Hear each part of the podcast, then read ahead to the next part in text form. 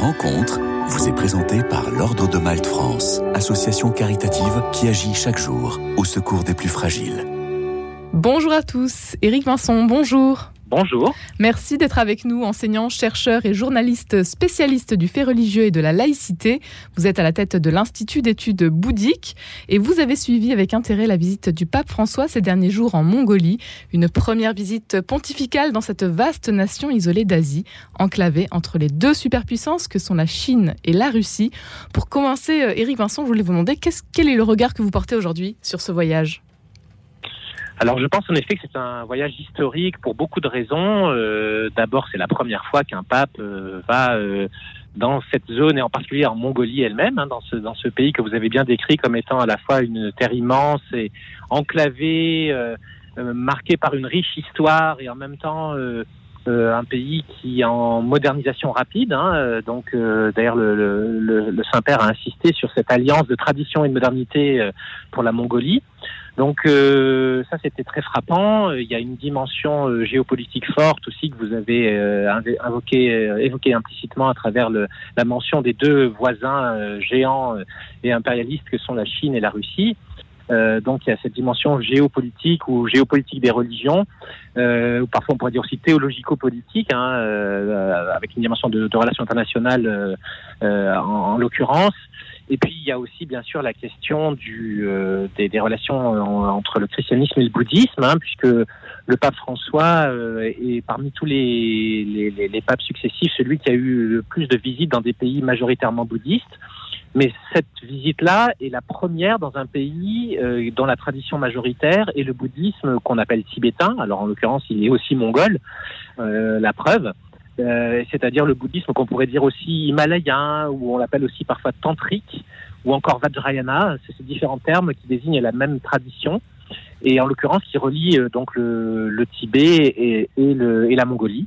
Et donc c'est la première fois qu'un pape va dans un pays qui a une, euh, telle tradition majoritaire, même si la Mongolie est marquée aussi par d'autres religions, bien sûr, hein, et on pourrait dire un fond ancestral et chamanique très fort.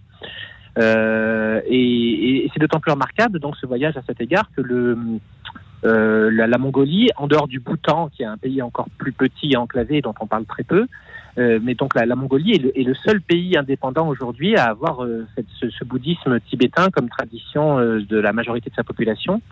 Et donc à, cet égard, c'est vraiment la rencontre entre le, catholicisme et ce bouddhisme de dit tibétain qui est vraiment mis à l'honneur par ce voyage une destination euh, qui a euh, surpris euh, nombreux, la plupart du monde en fait. vous aussi? Oui, oui, oui, oui, ben, en effet, c'était à la fois, je pense que c'est un. Enfin, il y a une actualité mongole assez forte en ce moment, hein, donc ça, ça, va dans ce sens. Hein.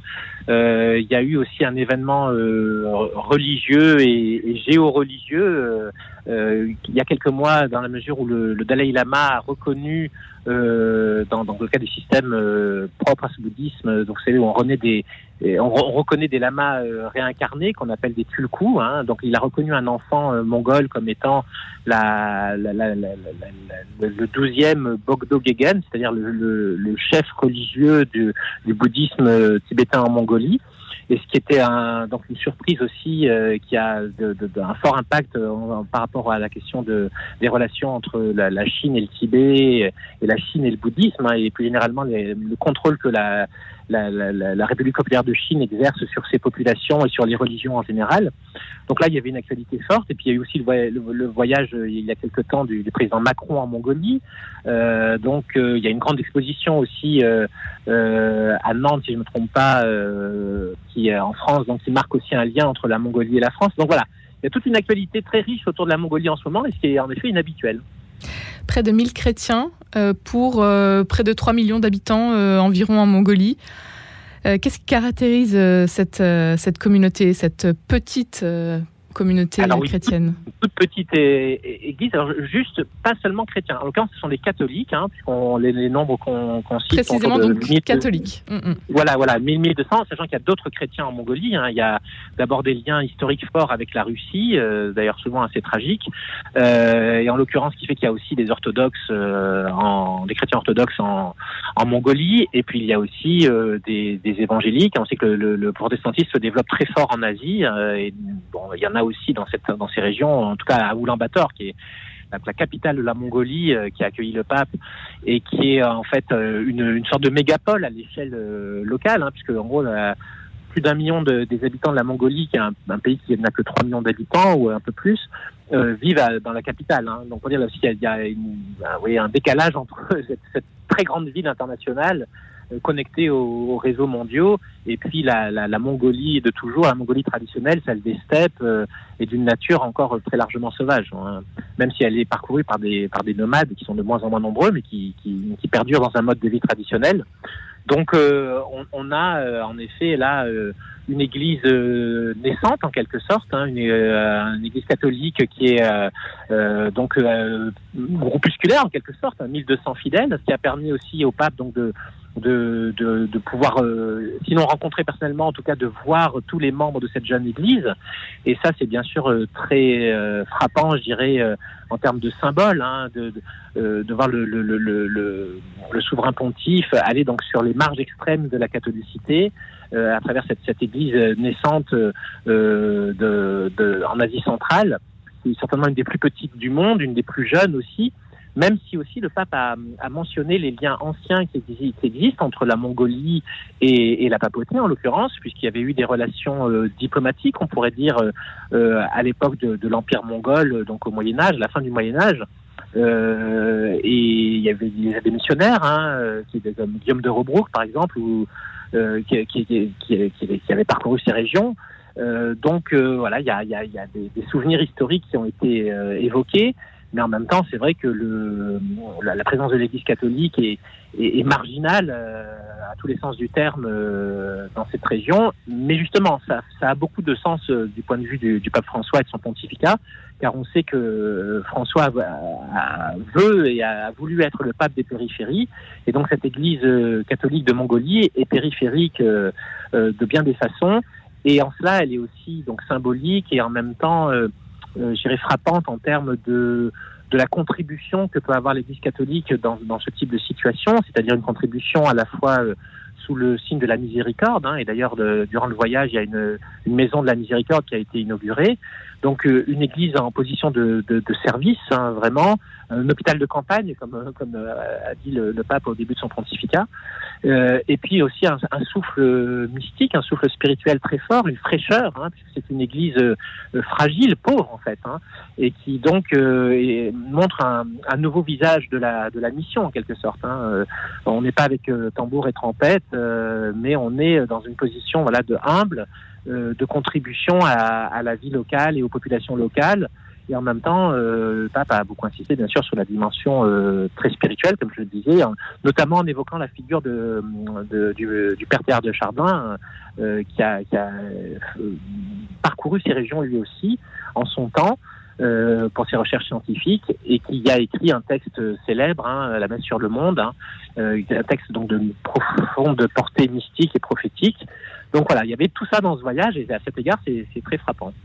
Espérer ensemble, c'était la devise de ce voyage euh, aujourd'hui. Qu'est-ce que, qu'est-ce que vous en pensez? Le, le pari est gagné?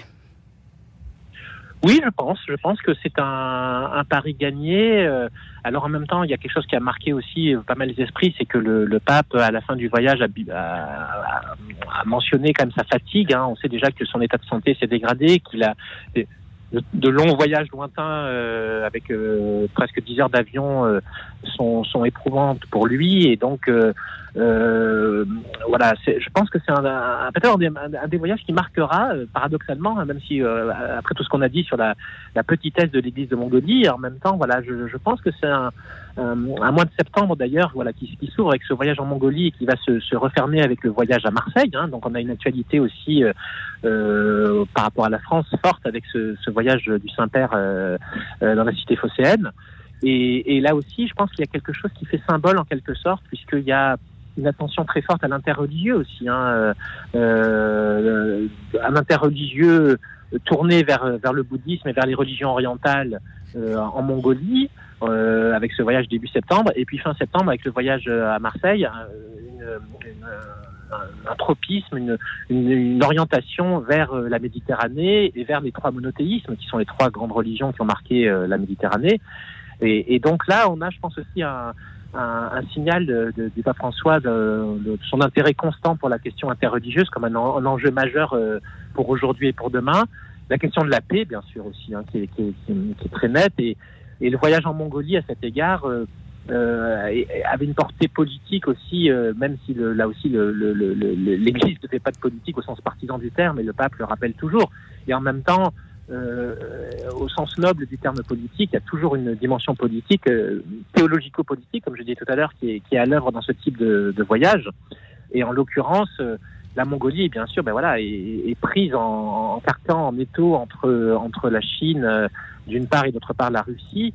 Donc, euh, en quelque façon, on, je pense que le, le, le, peuple mongol et ses autorités, ses, son gouvernement, euh, voudraient éviter d'être la prochaine Ukraine ou la prochaine ou le prochain Taïwan ou le prochain Tibet, si vous voyez ce que je veux dire. Hein. Donc, euh, ils sont sur les, les marges de, de, de puissance euh, autoritaire et impérialiste. Et donc, à cet égard, venir parler de la paix, venir témoigner de la dimension spirituelle de la paix, de la fraternité entre les peuples, euh, de euh, la nécessité de dénucléariser aussi, puisqu'il y a eu des, des propos tenus sur euh, voilà l'effort le, que le, le, gouvernement mongol fait pour promouvoir une dénucléarisation de, de la planète.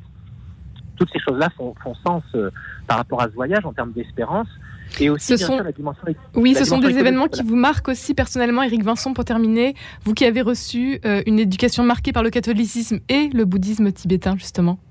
Bien On sûr, doit terminer, il nous reste une minute malheureusement. Oui, c'est aussi pour ça que je me suis beaucoup intéressé à, à ce voyage.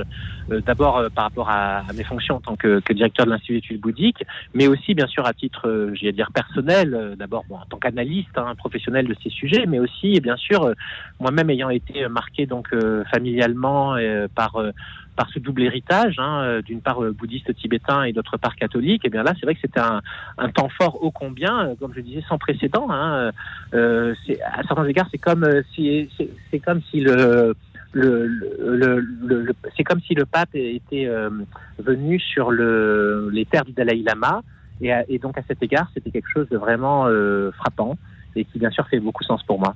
Un grand merci Eric Vincent d'avoir été avec nous aujourd'hui. Je rappelle que vous êtes à la tête de l'Institut d'études bouddhiques. Merci beaucoup. Rencontre vous a été présenté par l'Ordre de Malte France, association caritative qui agit chaque jour au secours des plus fragiles.